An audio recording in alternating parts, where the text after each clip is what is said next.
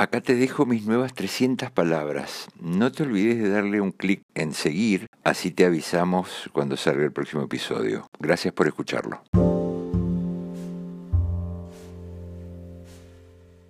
Ahora, al menos pensado, le escuchás repetir una nueva fórmula mágica. Lo que deseas, si lo deseas realmente, el universo te lo cumple. Antes era San Expedito, pero bueno. Siempre he pensado que los que le piden algo a un poder superior, creyendo realmente que se les va a conceder, piden poco. Mira si te concede lo poco que le pediste. Yo me quedaría tres meses puteándome, pero ¿cómo no le pedí más? Se me ocurrió averiguar si a Roberto Carlos se le había cumplido eso que pedía cantando hace 30 años. Yo quiero tener un millón de amigos. Y sí, se le cumplió che. En su página oficial de Facebook tiene 8,7 millones de amigos, seguidores. Pero curiosamente tiene cero seguidos, cero metete, fíjate. O sea, a Robertito no le interesa la vida ni de uno solo, aunque les acepte las solicitudes de amistad. Parece ser que los amigos de las redes no serían lo mismo que los amigos de la vida, che.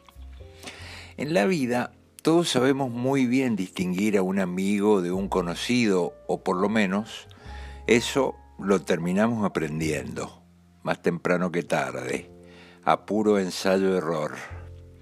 Lo que te angustia, lo que realmente te duele o lo inconfesable, no se comparte con cualquiera.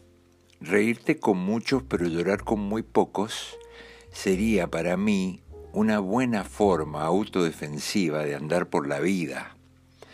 Pero esto ya no es así, dirás vos. ¿Por qué no puedo contarle todo lo que me pasa a cualquiera? insistirás.